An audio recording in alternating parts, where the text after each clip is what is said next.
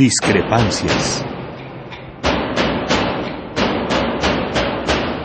Atacan a la universidad porque discrepamos. Viva la discrepancia, porque es el espíritu de la universidad.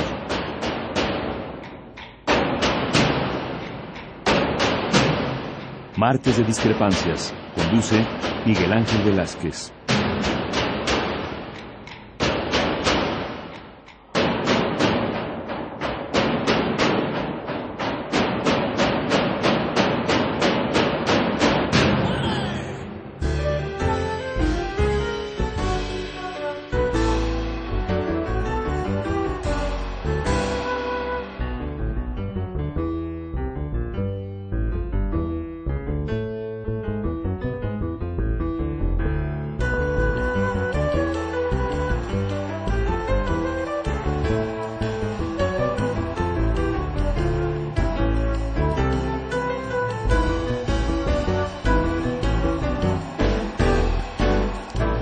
Tal? Muy buenas noches. Gracias por estar con nosotros en este fin de mes, del mes de septiembre, que ha traído, que ha descubierto una serie de graves, graves, muy graves problemas para nuestro país. 30 de septiembre de un año en el que tendremos que recordar cómo, cómo fueron regalados los recursos naturales y cómo fueron asesinados algunos muchachos, muchos muchachos en Guerrero y en el Estado de México, siempre con balas, con balas del gobierno, de los gobiernos, con las balas de los que deberían de protegerlos. Septiembre es también un mes que nos platica algo terrible, que vamos a platicar también esto de aquí. ¿Sabe qué? El fracaso adelantado de un gobierno que no pudo cumplir exactamente dos años sin venirse abajo. La economía está deshecha. La sociedad está temerosa, inquieta, y el gobierno, el gobierno ha fracasado. Así pues, platicaremos esta noche de estas cosas aquí con usted. Gracias por acudir a nuestra cita, a este su discrepancias de los martes en Radio UNAM. Y como siempre, Cristi Urias con nosotros. Cristi, Miguel buenas Ángel, noches. muy buenas noches a todos, bienvenidos a Discrepancias. Gracias por estar una vez más con nosotros. Teléfono 5536-8989. Lada sin costo 01800 5052 688. Vamos a un corte y regresamos con ustedes.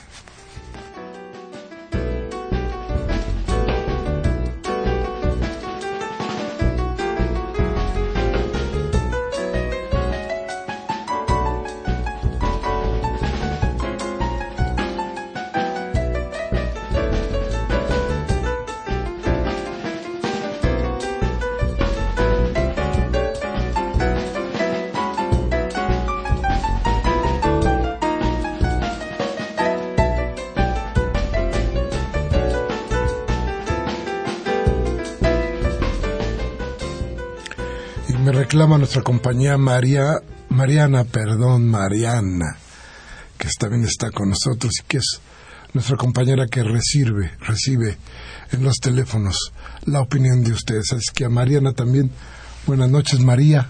Digo Mariana, perdón, Mariana. Bueno, les decía, les decía, bueno, tratar de, de- de distender un poco esto es, es tan difícil. Fíjese, ¿qué está pasando? Hace unos momentos, el secretario de Gobernación salió a las calles de Bucareli a tratar de iniciar un diálogo con un grupo de alumnos del Instituto Politécnico Nacional. Que, que, usted no se dejaron, dijeron que ya basta con que se impongan una tras otra las cosas que suceden en su vida académica y decidieron que ellos no aceptaban de ninguna manera lo que parecía venir desde eh, la dirección del Politécnico, desde la Secretaría de Educación o es el proyecto de educación que tiene el gobierno federal. O las tres cosas. Porque a final de cuentas esta es una cadena y parecería que el Politécnico no podría ser un movimiento de tal calado sin tener reformar los estatutos del Politécnico, nada más nada menos. Y esto no lo podría hacer sin la anuencia de la Secretaría de, Educación Pública. Y la Secretaría de Educación Pública parece que no entraría en un problema tan grave como este sin tener el permiso y la bendición de los pinos. Entonces, los jóvenes, los estudiantes del Politécnico Nacional, de los que debemos sentirnos muy orgullosos todos, salieron a las calles y, y, no como en otras escuelas que se dejan pisotear por las, autoridades, eh, ellos sí salieron a las calles y dijeron basta. Y fueron muy inteligentes porque salieron con eh, cordones, no, con lazos alrededor para que no hubiera infiltrados y para que no empezaran a decir que eran unos revoltosos. Y además, en esta reunión que entablaron con Osorio Chong, decidieron no entrar, porque bueno, pues también les pueden ofrecer las perlas de la Virgen y todo, todo se puede desarrollar de una forma distinta. Entonces no entraron al ámbito privado, a la oficina con Osorio Chong, todo lo hicieron en el ámbito público, frente a cámaras, frente a micrófonos. Y eh, algo que, que, es de llamar la atención y que me parece muy sano es que eh, uno de los estudiantes dijo, aún cuando nos vayamos a reunir el viernes con Osorio Chong, que nos den respuesta al pliego petitorio, y, que será a las 3 de la tarde, no a la 1 como Osorio Chong lo había propuesto, aun cuando nos den respuesta, no vamos a aceptar cualquier cosa. Nuestras demandas son estas y eso es lo que queremos. Y bueno, un poco para, para dar un contexto de, de, lo que está sucediendo en el Politécnico, hay un video que se está difundiendo a través de YouTube que se llama ¿Qué está pasando en el Politécnico? Nosotros bajamos el audio, son estudiantes que hicieron este video del, del, movimiento que están en contra del reglamento y en contra del plan de estudios. Entonces, bajamos el audio para que ustedes se enteren en, en voz de estos estudiantes de qué se trata este movimiento. A ver, vamos a escuchar el video, el, el audio. Venga.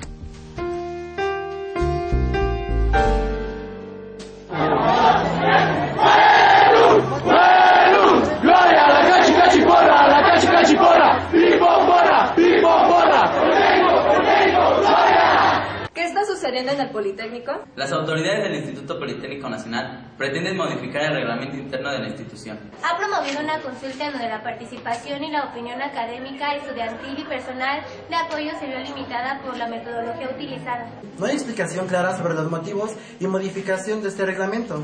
Incluso hay una actitud hermética sobre este tema. Además, en los consejos técnicos escolares se ha limitado la información y el debate para poder solucionar esos problemas. Existe un acuerdo llamado Alianza por la Calidad Educativa. Un pacto que la directora general del Instituto Politécnico Nacional firmó hace algunos meses eh, acordó un nuevo sistema único de bachillerato. Por lo que las escuelas de más alto nivel debían reducir sus estándares educativos para estar al nivel de otros centros educativos en el cual el nivel es menor. Todo lo anterior es debido a que con las reformas que recientemente se aprobaron van a venir empresas extranjeras y el presidente de la República les prometió la mano de obra necesaria y barata para que pudieran construir, dejándonos a nosotros un sueldo miserable. Es por eso que los planes de estudio están siendo modificados. Al reducir las ciencias como la física, la química, así como también quitar las asignaturas del área humanística y empobrecer las carreras técnicas quitando las asignaturas administrativas y aumentando las operativas. Lo único que el gobierno quiere es quitarle el carácter científico a la institución y propiamente a los alumnos, porque un centro de estudios científicos y tecnológicos en donde no se enseña ciencia se convierte en una simple escuela de capacitación técnica. El problema mayor radica que esto solo es el principio. La idea es modificar todo el sistema del Instituto Politécnico Nacional pero por ahora los ESITs ya han sido modificados. En muy poco tiempo comenzarán con las escuelas superiores, como es el caso de ESI Zacatenco dado que el gobierno y sobre todo la iniciativa privada no les conviene que haya más, ingenieros en el país, puesto que un ingeniero propone, crea y sobre todo, lo más importante, que le dice a un técnico qué hacer. Es por eso que a la empresa privada le conviene que un ingeniero salga como técnico, ya que le puede pagar tres veces menos que lo que un ingeniero. Al modificarse el plan de estudio en las vocacionales, se cambian las materias de matemáticas, dejando en sexto semestre la unidad de aprendizaje de cálculo integral. Según estadísticas, la unidad de aprendizaje con mayor número de reprobados es dicha materia. Debido a que esta asignatura se encuentra en el último nivel de la currícula académica, más alumnos reprobarán, disminuyendo el número de alumnos que podrán ingresar al nivel superior, tomando en cuenta que habrá un mayor nivel de deserción y habrá más mano de obra barata. La nueva reforma facilita el despido de directores y maestros si no cuentan con las calificaciones adecuadas que se supone que deberían de tener en los exámenes de evaluación que se les pretende realizar. De igual forma, pretenden precarizar, denigrar el empleo en, la, en el ámbito educativo. Claudio González, connotado empresario de la época del salinismo, ahora convertido en uno de los principales promotores de la llamada reforma educativa, lo expresó de la siguiente forma.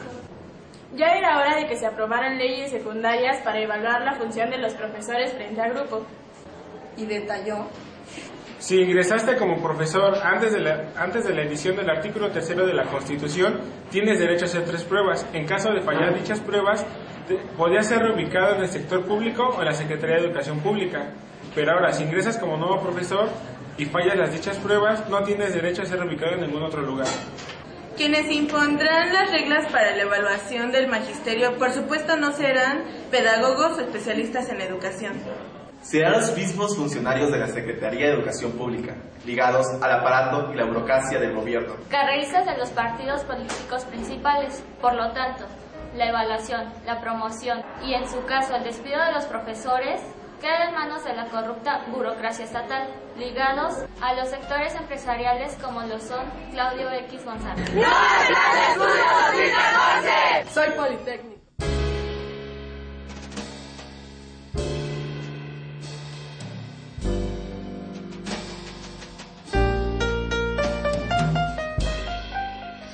Bien, es la postura de los jóvenes que hoy marcharon hasta la Secretaría de Gobernación, en donde déjeme decirle que no nos confundamos, no hay una postura ah, de, buena onda por parte del gobierno de, de, Peña Nieto. A ver, ellos querían que todo lo que expresaron los estudiantes sucediera. Ellos querían que fuera así. Entonces, esto de salir y darle la cara a los estudiantes en un acto eh, de malabar político, no es más que eso. Eh, Osorio Chong es un hombre con oficio político. Es un hombre que sabe de pronto torear una multitud. Pero esto, esto no significa que el gobierno cambie de postura. Mire usted, Viene el 2 de octubre. Y el 2 de octubre está plagado de muerte. No solamente la del 68, la de este año. Las de este año. Entonces, eh, entonces tenemos que tener en cuenta que no tenían salida. ¿Qué, qué tendría que haber hecho Osorio Chong? Sacar a los policías federales para que tundieran a los jóvenes politécnicos y acarrear el problemón que tiene ya Enrique Peña Nieto, darle o ponerle más carga a ese problema con la opinión de las instituciones de derechos humanos de todas partes del mundo, condenando cuando lo acaban de nombrar, cuando acaban de nombrar a Peña como el gran estadista, eso era lo que les correspondía. Quizá si el 2 de octubre no estuviera aquí a la vuelta de la esquina, quizá no hubiera salido Osorio Chong. Quizá les hubiera importado un carambas, pero hoy hay un motivo. Ese motivo se llama todavía 2 de octubre. Y hay mucha memoria, se quiera o no. Hay también la muerte de Álvarez Galín, de Gagarín, que usted debe recordar que fue, él fue uno de los, vamos a decirlo claro, el más importante líder del Politécnico en el 68. Murió hace un par de días. Y murió después de haber estado en la cárcel, de haber sido perseguido por sus ideas, por la defensa de una educación que no hemos podido tener en México. Entonces, entonces hay que pensar bien qué fue lo que hizo Osorio Chong. ¿Había otra puerta de salida? ¿Se podía hacer algo más o era estrictamente lo necesario? Estrictamente lo necesario, escúcheme bien, ¿eh? No había para más. Ya no había para más. Tanto miedo tienen que mientras estaba sucediendo, y yo creo que esa era el gran, era la gran zanahoria, el garlito. Mientras esto sucedía en las calles de Bucareli, a unas cuadras de ahí, 20 minutos de ahí, en el centro histórico de la ciudad, la señora directora del Instituto Politécnico Nacional, Yolo Xochitl eh, Bustamante. Bustamante, presentó a la Secretaría de Educación su renuncia. No al secretario de Gobernación, volvemos al orden de las prioridades que le decía yo al principio. Ella presenta a su jefe, que en este caso es el secretario de Gobernación, su renuncia. ¿Va a cambiar esto algo? Tal vez sí. Tal vez esto sirva para que los estudiantes también tengan mucho cuidado al ver quién, a quién se propone como director y tal vez los estudiantes estén claros ya, porque me parece que tienen que tener muchísima claridad en este momento de que este movimiento, este el que ellos han hecho, el que ellos han llevado a las calles, este que ha presionado a las autoridades, este que llega en un momento increíble para el país, este movimiento puede dar mucho más. Son ellos, no, no, ojalá no lleguemos a lo que pasó con los jóvenes de la Ibero y ojalá no veamos a los a los eh, estudiantes del Politécnico pasado mañana haciendo un programa en, mm, en, Televisa. O en el canal 11 ah. y ahí estén este el canal oficial de Los Pinos. Ah este y en el canal 11 pues pueden darles un programita. Y el y el y este este movimiento se desmorone. Que yo noto a los estudiantes menos, con menos inocencia, que, que, que ya no son quienes creen que se puede negociar con los políticos, porque en realidad los ciudadanos no negociamos con los políticos. Ellos siempre quieren llevar la delantera y siempre llevan la sartén por el mango. Y entonces si pensamos que los políticos van a actuar de buena fe, estamos siendo muy inocentes. Y creo que eso es lo que hoy mostraron los estudiantes. No fueron inocentes. Al decir, no, no entramos, lo, seguimos con el evento público.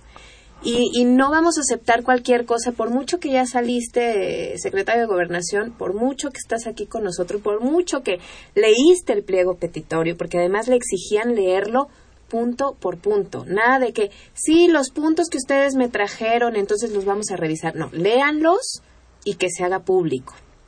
Y además fírmenos de recibido. Entonces, a mí se me hace muy valioso que los, los estudiantes no están siendo inocentes.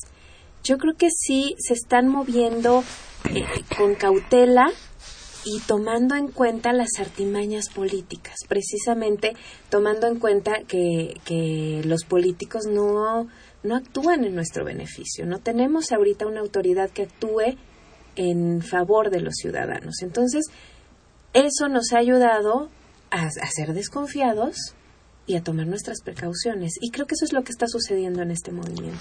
Fíjate, eh, en abono lo que dices, eh, es muy interesante cómo en este juego de ajedrez saber qué era lo que no hacían los políticos cuando había una demanda popular X la que fuera pues a la cara a la gente. Sí salir.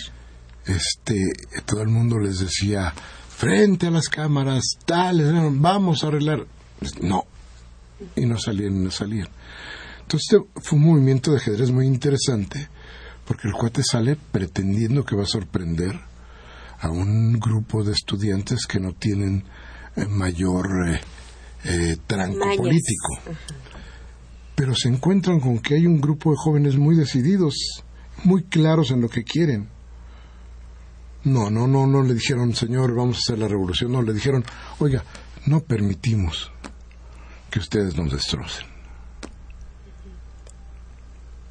Y estamos en nuestro derecho. Claro. Y de forma pacífica, además. y no podían decirles absolutamente nada. El chavo lo dijo claro ahí, ¿no? Aquí no ha habido, no se ha robado nada, ¿no? No se ha roto nada.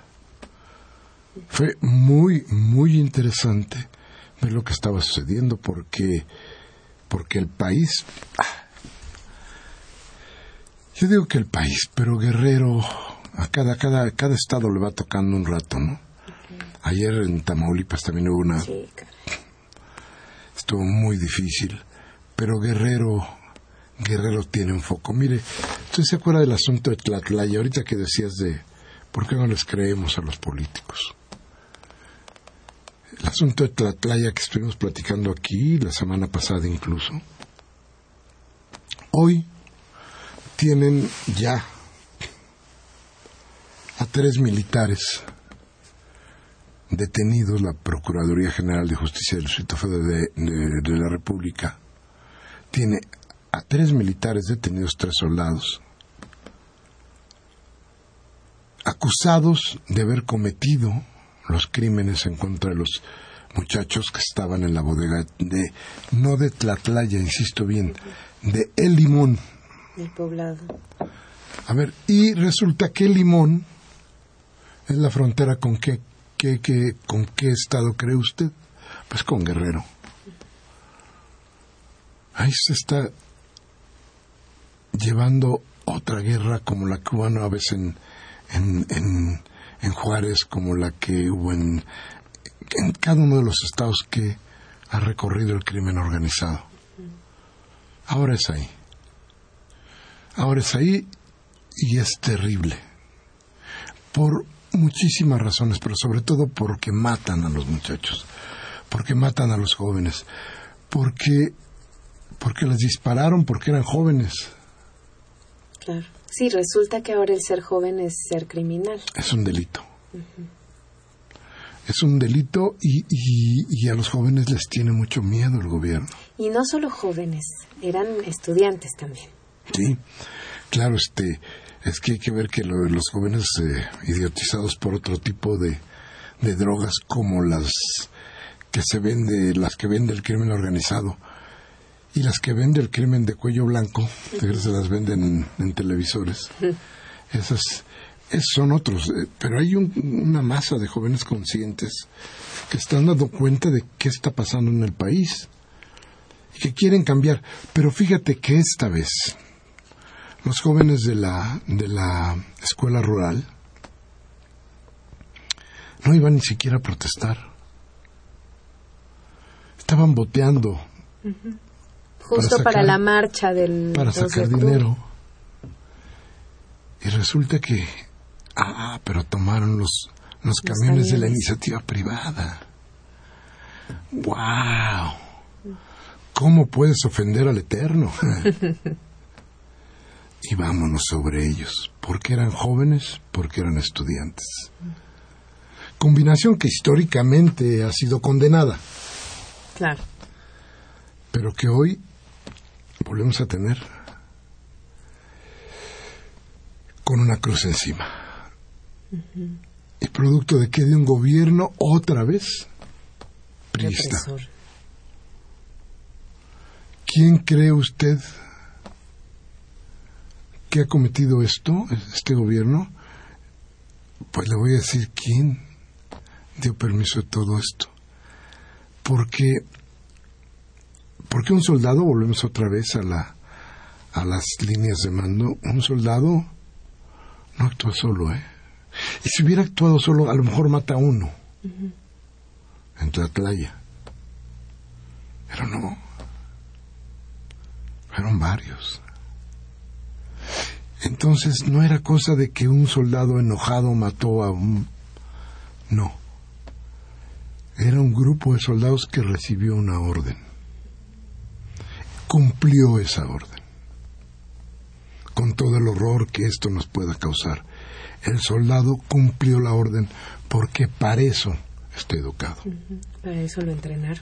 Y en Iguala sucede lo mismo. Los soldados, la policía y los sicarios no dispararon porque se les pegaba la gana.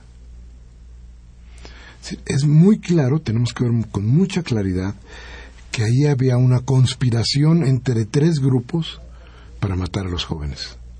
Y había una orden. Y había un cerebro. ¿Quién es?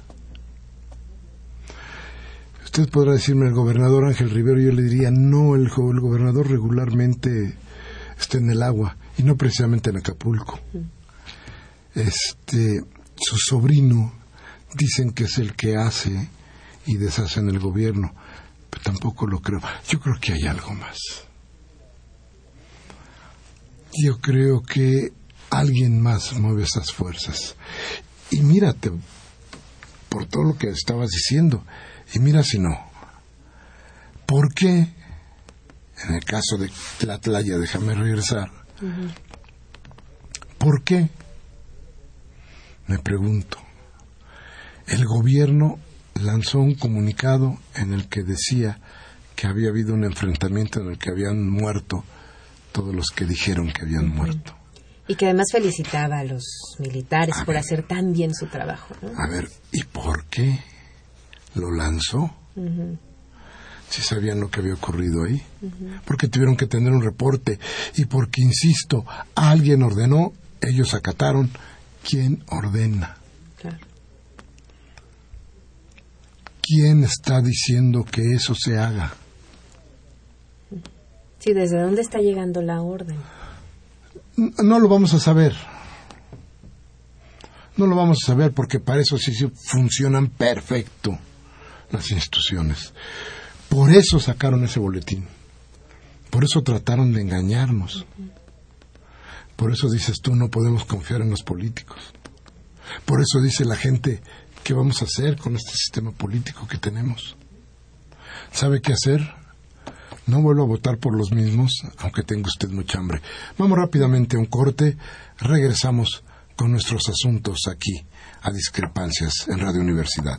Nuestros teléfonos 5536-8989. Nada sin costo 01800 5052 688. Vamos al corte.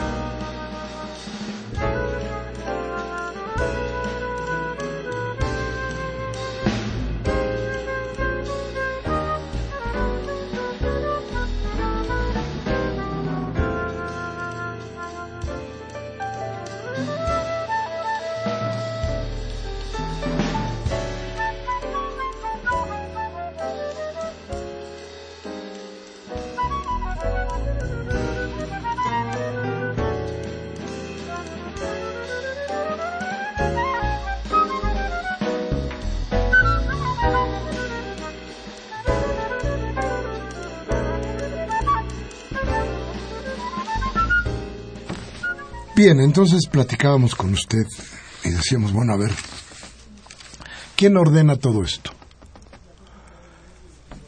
Tal vez, tal vez en algún momento la historia de pronto nos, nos descubre cuáles son sus momentos trágicos.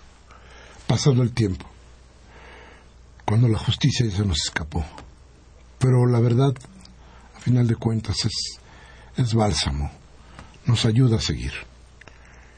Pero más que todo esto, más que, que esta idea constante de decir, bueno, la historia nos va a ayudar, ¿sabes qué va a pasar? Que si no sabemos con nombre y apellido quién fue, sí sabemos que hay un sistema. Lo que sí nos queda claro es que esto es producto de algo. Lo que sí nos queda claro es que no puedes decir, déjame irme otra vez a los crímenes, no puedes irte a rápidamente a plantear que a ver cuántos muchachos se encuentran fuera del Oxxo. A ver, alquílalos, tráetelos y vamos a robar una joyería. Y los jóvenes van. No hay empleo. No hay educación. No hay salud. No hay seguridad. Entonces, ¿frente a qué estamos? Esto, todo esto que acabamos de decir, significa un sistema. Los hombres que están en el gobierno están convencidos de que ese es el sistema mejor para ellos, desde luego. Sí, por supuesto. A ellos les funciona muy bien. Pero Se claro. enriquecen sin ningún Pero problema. claro, el problema está en todos los demás.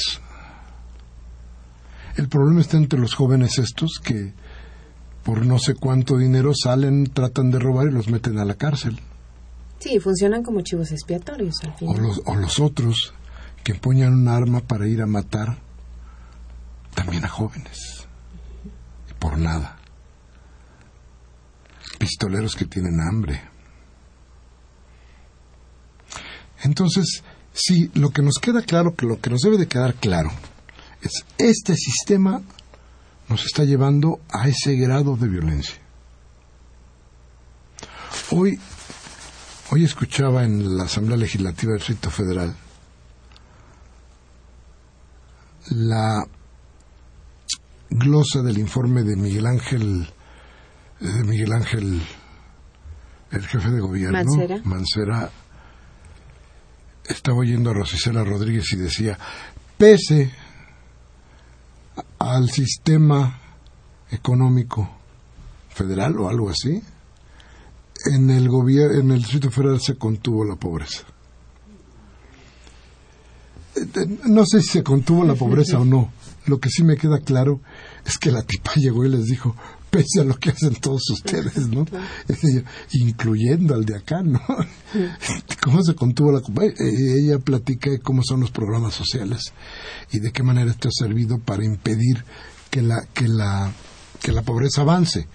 Pero lo que sí nos, lo que me queda claro es el señalamiento. A ver, pese a ese gobierno que no, no hace que crezca la economía, que la riqueza se reparta de mejor manera, pese a eso, en el gobierno, en el Distrito Federal hemos ido este, impidiendo que crezca la, la pobreza. Y ojo que no estamos agradeciendo a nadie, ¿no? no, es gracias a, es No, pese no, a. para eso están ahí, ¿no?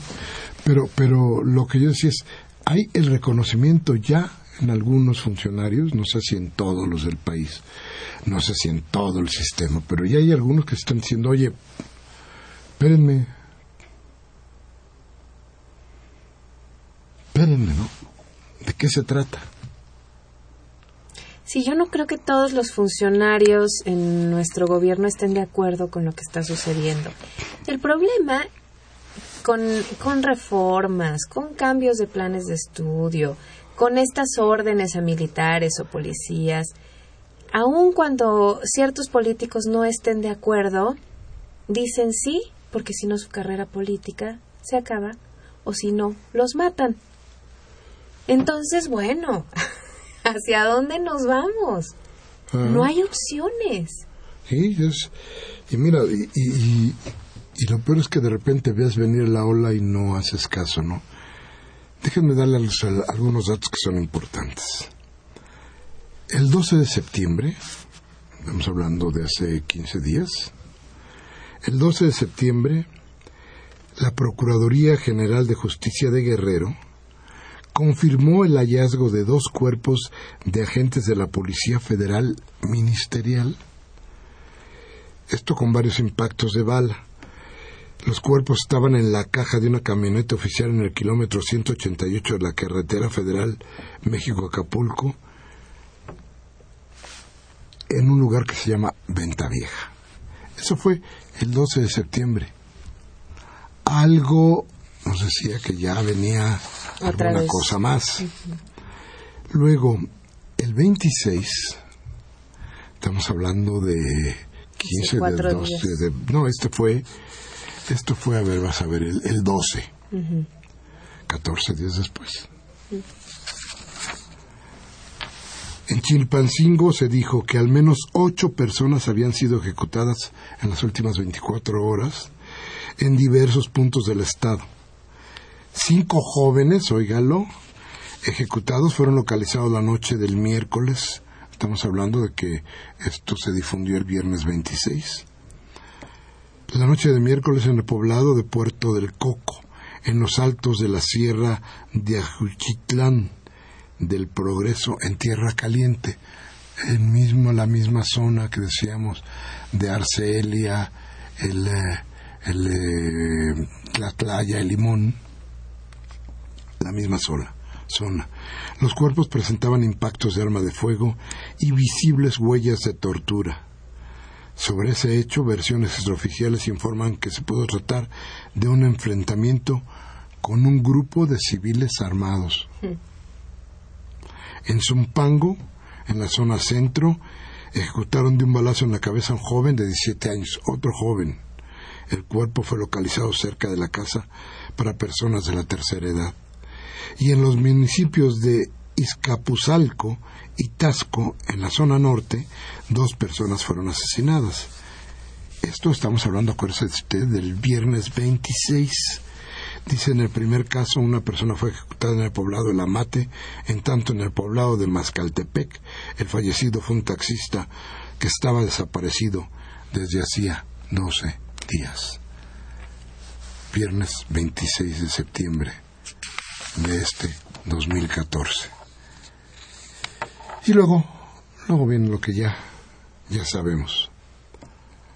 La masacre contra los jóvenes y despuesito Y hasta un futbolista se echaron. un fútbol, sí, porque era joven. Claro. Ahí la que pagó fue una mujer que venía en un taxi, que en- Ni la debía ni la temía. Sí, sí. y la matan, ¿no? Pero después, el sábado 20, el sábado 27, despuésito de la masacre, tres pistoleros se acercan al uno de los líderes del PAN y lo matan. Lo ultiman. Que habían dicho que había sido un solo pistolero, ¿no? Sí, después bueno, Salieron que, eh, declaraciones de que había sido uno solo quien se acercó y... Pero volvemos a la misma. También este asunto de la desinformación, ¿no? Cómo se maneja una información primero y después, ay no, las investigaciones dijeron otra cosa y vaya, el, la- el tergiversar lo que llega a la opinión pública, ¿no? Fíjate que el domingo estaban hablando de que eran al menos tres hombres y que este líder panista, Eduardo Aguilar, que era secretario jurídico de Acción Nacional, con 40 años, muy joven, llegaron a ultimarlo en un hotel que está eh, cerca de los acantilados de la quebrada. ¿no? A ver, le estamos a usted diciendo, estamos haciendo un, un recorrido por el camino de la muerte en, en Guerrero, en Tierra Caliente. En lo que va Pero- del mes, además. Claro, pero lo que no debemos olvidar es que esto se llama, quiera usted o no, se, no quiera usted, sistema político neoliberal. Vamos rápidamente a un, re- a un, a un corte y regresamos con ustedes mientras se sale de aquí María. Vamos.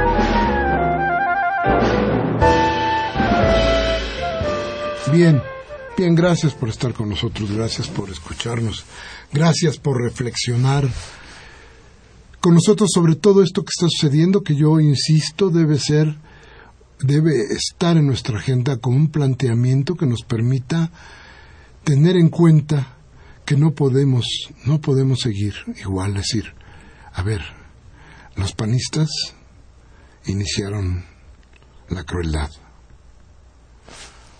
Los priistas han escalado en el horror.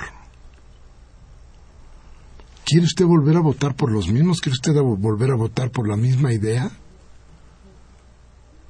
¿No cree usted que ya debe darse usted mismo, usted misma, la oportunidad de ir un cambio que de veras pueda darnos un tanto más de libertad para vivir? Piensen un poco, porque yo creo que, que hay opciones y que hay posibilidades. Entonces, no nos dejemos llevar nada más por, por lo que está, por lo que, por lo que nos dicen algunos medios condenando el cambio. Vayamos al cambio, eso es lo que realmente queremos. Bien, y gracias, muchas gracias por sus, por sus llamados, muchas gracias por escribirnos. Gracias por estar con nosotros. Eh, vamos con nuestras llamadas. Cristi, por favor. Manuel Munguía de Iztapalapa dice la devaluación que trató de imponer Yoloxóchitl Bustamante no operó. Ha renunciado la neoliberal miserable. Sin embargo, la devaluación producto de la especulación financiera y monetaria de los Estados Unidos sobre México está empezando a operar. Hoy el tipo de cambio cotizó en 13.90. Un probable incremento en las tasas de interés de Estados Unidos puede traer un desequilibrio extremo con una eh, consecuente presión sobre la divisa mexicana y una probable devaluación que solo favorecería a los empresarios para abaratar sus mercancías en el mercado externo. Una fuga de capital. Una prueba de esto es que los inversionistas especuladores cambiando eh, de largo a corto plazo y esto traerá inflación, carestía y desempleo. Bien, la señora Cárdenas de Naucalpan. Muchos saludos, señora Cárdenas. Dice, el que está detrás de todo, pensamos que es Montiel en el Estado de México. El gobierno en el lugar, él gobernó en el lugar de Peña, de Peña, porque Peña es de baja inteligencia y repite lo mismo que hizo Calderón, pero hay algo más grave, los proyectos hidroeléctricos y de gasoductos, despojando de agua y tierra al país hay que pedir que renuncie. Es un enfermo e incompetente. Julián Carrillo de Metepec dice entregar nieto en lugar de Enrique Peña Nieto. Dice, entregar nieto puso a una directora para el poli practicante del Opus Dei. Es muy guadalupano o muy contradictorio. Dejará, dejará de ser pelele de Salines. Miguel Ángel no se raje y pase las llamadas largas hasta el final y las cortitas como la mía al principio. es que luego no nos da tiempo, no es que nos no nos rajamos. Para nada, ¿eh? ¿eh? También nos volvió a llamar la señora Cárdenas de Naucalpan. Dice, falta que mencionen lo de los 52 desaparecidos. Mire, ya aparecieron, aparecieron 14. Tres estaban entre sus casas, la escuela y uno muerto más que habría que contabilizar. Eh, no, no nos falta mencionarlo, no creo que sea por ahí. Este, la idea de este horror, mire, trae, trae cosas muy graves. Es verdad. Lo de los desaparecidos es, no quiero porque sería terrible. Yo no quiero plantearme que los desaparecidos realmente hayan desaparecido. No lo quiero porque si es esto, estamos frente a otra cosa mucho más grave que la que tenemos enfrente. Porque es difícil plantearnos que haya tres camiones de niños, de chavos, desaparecidos. ¿Quién o dónde? ¿Cómo se pueden esconder? Y cuando empecé a escuchar la, las noticias de que estaban escondidos en sus casas por temor a que los mataran, entonces eh, por respeto, sobre todo a usted, al auditorio, a nuestro auditorio, hemos tratado de dejarlo no de lado. Estamos hablando de qué tan grave es el horror. No, no de lado, pero sí queremos tener la información más precisa más contundente para poder hablar del asunto. Jorge Sosa de la Gustavo Madero dice, China es China, porque allá los estudiantes sí estudian, no son mitoteros, por eso estamos como estamos al final de la cola. Uy, pues yo no sé por qué habla de estudiantes mitoteros, no sé si aquí en México, yo a los estudiantes del, del poli no creo que sean mitoteros, si es que a ellos se refiere. ¿eh? Yo, yo creo que son estudiantes valientes que están defendiendo la educación, a lo mejor ya no la mía porque yo ya pasé por la universidad y todo, ¿no? Pero sí la de la de mis hijos y la de sus hijos y de la de los niños que vengan. Además, ¿quién era? Jorge Sosa. Mm, don Jorge. Debo decirle que este que lo único que no hicieron los estudiantes fue mitote. Mitote, este, lo que hace la Coca-Cola cuando cuando pasa con todos sus animales por ahí por el paseo de la Reforma. ¿O a usted no le parece eso mitote? O los acarreados en el Zócalo en el Día del Grito, también eso es un mitote. Claro. ¿O no le parece mitote que hayan metido los, a los automóviles en la plancha del Zócalo, que es su plancha y es su Zócalo, ¿eh? ¿O no le parece? Yo, de cualquier manera, me encanta su provocación porque me da muchas posibilidades de decir las cosas. Pero no, fíjese que, fíjese que, lo que están, los que están protestando son el futuro. Yo no sé si está usted inscrito en el futuro, pero me gusta más el futuro que ellos están defendiendo que el presente de muerte que nos ha planteado y que nos deja y nos impone el gobierno actual. Entonces, bueno, pues este, de todas maneras, qué bueno que nos llaman, nos da esta oportunidad de decir unas cuantas cosas más. En fin, Karen Dam, doña Karen, hacía mucho que no le oía yo. A ver, ella es del DF. Azcárraga y Claudio X González dice un par de imbéciles de mierda. Estas, estos degenerados son los rectores de la educación de México, son empresarios y quieren puros tontos para trabajar. Lo que pasó en Guerrero es inaudito. Gracias, mi cara. Abel Guerrero de Venustiano Carranza dice, desgraciadamente en México los escuadrones de la muerte son una realidad amarga. Los casos de Tlatlaya e Iguala, donde el ejército y paramilitares asesorados y financiados por, la, por los estadounidenses han hecho estas matanzas de intimidación colectiva, justificando así el terrorismo de Estado. Don Raúl, mire, voy a pasar su, su, su, este, su llamada porque para eso estamos. Pero luego si le bajamos el calificativo nos queda mejor el, el, la idea de lo que queremos decir. Dice don Raúl Retana de Miguel Hidalgo, dice, esta es una muestra de cómo este pinche psicópata homosexual está moviendo a México. bueno.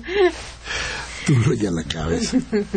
Rubén Pinto de Catepec dice, lo que pretenden hacer a los estudiantes politécnicos es pisotearles todos sus años de estudios para cuando se reciban les den un sueldo miserable. Sí, lo que, eh, lo que explicaban los, los muchachos es que incluso el proyecto es cómo traes ingenieros que están desempleados en Estados Unidos o en otras partes del mundo para que vengan a hacer el trabajo que les correspondería a los, a los, a los muchachos mexicanos y que no pueden tener porque no están preparados para ello. Entonces lo que hacen es mutilar, mutilar y mutilar todo lo que tenga que ser enseñanza enseñanza de ese tipo, de alto nivel, de buena tecnología, y entonces pues les pagas como ayudantes, ¿no? como técnicos nada más. Exacto. Rebeca Gutiérrez de Álvaro Obregón dice, con razón Peña Nieto y secuaces no levantaron ni un dedo contra el genocida Felipe Calderón, ya que Peña está siguiendo la misma línea y asesinando a mexicanos. Protestamos enérgicamente y se lo gritaremos a los cuatro vientos en los pinos. Jaime Rojas de la Magdalena Contreras dice, si el poli se mantiene o no, tiene poca importancia porque tiene muchos años que el nivel educativo está por los suelos. no, yo creo que es muy pues importante mantenerlo, mantener la institución y subir el nivel educativo. Sí, pues es lo que están diciendo los muchachos, ¿no? Lo que quieren los muchachos, echarlo para adelante, ¿no? Ojalá sea, pero sí es, es importantísimo. No, no tengo el dato, pero la investigación, a nivel de investigación en el Politécnico, es verdaderamente importante los ingenieros que salen del Politécnico, la gente que se prepara en el Politécnico, es muy, muy importante para este país. Recuerde usted que había los ingenieros petroleros que siempre estaban, bueno, los contrataban en otros países para que fueran a arreglar los problemas del petróleo en muchos lados del mundo, en Arabia Saudita, por ejemplo. Pero ¿qué cree? Después tiraron todo, la educación se vino abajo, otra vez el proyecto del gobierno hizo que estos jóvenes no volvieran a ser contratados. ¿Qué es lo que buscan los jóvenes entonces? Tener calidad educativa. Si tienen calidad en, en educación van a poder competir, si pueden competir van a poder ganar seguramente. Sí, y es que precisamente este, estos cambios al reglamento y al sistema educativo, hay uno que menciona que para el caso de los docentes se omite lo establecido en el artículo 17 del reglamento de 1998, eliminando los criterios para el ingreso, tales como la formación académica y profesional, experiencia docente, nivel de conocimiento, vocación por la docencia y la investigación científica y tecnológica. Quien dé cátedra en el poli ya no tendrá que ser ni doctor, ni podrá ser cualquier hijo de vecina, ¿o qué? Con, esta, con este nuevo reglamento. Bueno, mira, hasta Baltasar ya se apuntó. que va a dar clases de producción. No, no, no, esperemos que no pase, que no pase. No pase, que siga, la, que siga en pie eso, que no suceda tal cosa. Lourdes de la Cuauhtémoc, dice Miguel Ángel, gracias. Dice, esto es una gran tragedia, tenemos que apoyar a los muchachos del poli porque sigue la UNAM. Hay que pedir la renuncia de Ángel Aguirre. A quien pongan en el poli es lo mismo. Es Peña y es Osorio. Alfonso Borja, de Benito Juárez, dice una pregunta para Miguel Ángel. Van tres veces que le roban la presidencia al PRD. ¿De qué sirve que votemos? Híjole, ¿de qué sirve? Pues de tener la esperanza de que vuelva a cambiar la cosa. Es decir, a ver, queremos que siga esto, pues no hay opciones. Mire, si el 80% de los votos de este país para la presidencia de la República hubieran estado del lado de López Obrador, no habría sucedido el Hubiera sido casi imposible lograr un fraude. Yo creo que tenemos que convencer nosotros mismos a más gente. No, no claudicar, porque el asunto aquí es cómo le planteamos a los demás. Mire usted alrededor y dígame quién puede ser. Dígame qué puede ser. Usted ya vio lo que pasa en este gobierno, ya vio lo que pasa con los panistas. ¿A dónde quiere mirar? Entonces yo creo que hay que dar una oportunidad a algo que nos represente el cambio. Eso es lo que creo. Eso es lo que yo sostengo. Yo no puedo aceptar que a los jóvenes se les esté masacrando. No puedo aceptar que la pobreza esté aumentando. No puedo aceptar que se privatice el seguro social. No puedo aceptar que el ISTE se venga abajo. Bien, no puedo apostar, apostar por, por lo mismo, porque lo mismo me está pegando. Busco, entiendo que esto tiene que ser parte del cambio. ¿Cómo tenemos que hacer el cambio? Votando masivamente. No hay otras formas, de veras no hay otras formas. Pero si todos votamos, si todos damos cuenta de lo importante que es el cambio, si es inocultable, inapelable el triunfo de la, de la opción, entonces ganará la opción. Y hay movimientos que también podemos seguir, como este de los, de los politécnicos, por ejemplo, o como algunas asociaciones civiles que, que tienen algún...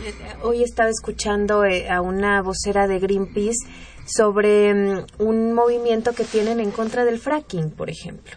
Entonces, informándonos, tal vez a través de las redes sociales, a través de las reuniones que hagamos con, nuestros propios amigos, con familiares, también podemos eh, hacer un cambio, también podemos eh, hacer algo para que no nos quiten nuestro territorio, nuestros derechos y, que cubran nuestras necesidades como, como salud, como bienestar económico, digo, por lo menos para comer, ¿no? Y fíjate que cuando uno empieza a platicar con la gente y le dice, bueno, está bien, no te cae bien ninguna opción más allá del PRI o el PAN, pues dime quién. Yo voy contigo. Y entonces se les cae la mandíbula y se dan cuenta de que no hay para dónde. Que solamente hay una opción. Si no se quiere tomar esa opción, tengan la seguridad que van a seguir con lo mismo o peor. Porque yo le voy a decir una cosa. ¿Ha, ¿Ha visto usted este muchachito que se parece mucho al Chucky, al muñeco asesino? que gobierna en, en Chiapas? Yo no identificaba quién sí, pero sí se parece. Es igualito al Chucky. Bueno, eh, este va a querer ser presidente de la. República. Ya empezó su campaña en los medios, por lo menos. Entonces, imagínese usted esa cosa gobernando el país. Bueno, pues usted va a ser responsable. Y entonces no nos vamos a poder quejar. Por eso, por eso yo creo que pertinente su pregunta, pero yo creo no claudiquemos. Vamos ahí, ¿no? Gabriel Campos nos habla de Benito Juárez, dice, ¿a qué se debió el premio que le dieron al títere de Televisa Salinas Nieto? ¿Acaso fue para por haber hecho su gendarmería a los empresarios y andar escuchando a los niños? ¿Dónde están sus derechos? ¿O acaso Ah, no dice, por andar esculcando a los niños, ¿dónde están sus derechos? ¿O acaso fue también por vender al país y al pueblo, hacerlo como la perinola en ese movimiento que se está planteando? Bueno, Silvia García de Benito Juárez le contesta al señor Jorge Sosa. Los muchachos no son mitoteros, al contrario, ellos están luchando. Se equivocó. Debió llamar a Televisa o Radio Fórmula. Y Reina Martínez, eh, maestra de Venustiano Carranza, dice, Peñanito está pensando en, que tla- en, en, en un tlatelolcazo. Él no va a permitir que se unan las escuelas. Bien, se nos ha acabado el tiempo. Y yo, como siempre, le pido hoy más que nunca que reflexione, que piense, porque esto que nos está sucediendo hoy no puede, no debe repetirse. No caiga en las trampas, no crea que las tres estrellas que de repente salen en el firmamento del DF son los tres reyes magos, ¿eh? No se lo crea, no se lo crea, la verdad es mucho más cruel.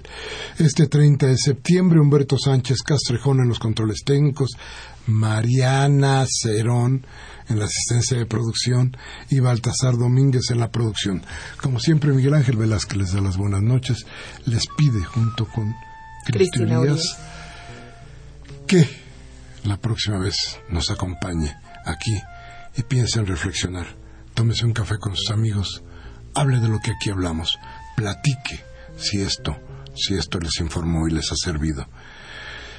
Y si no, y si no cambia la Televisa o de fórmula para que le suervan el seso.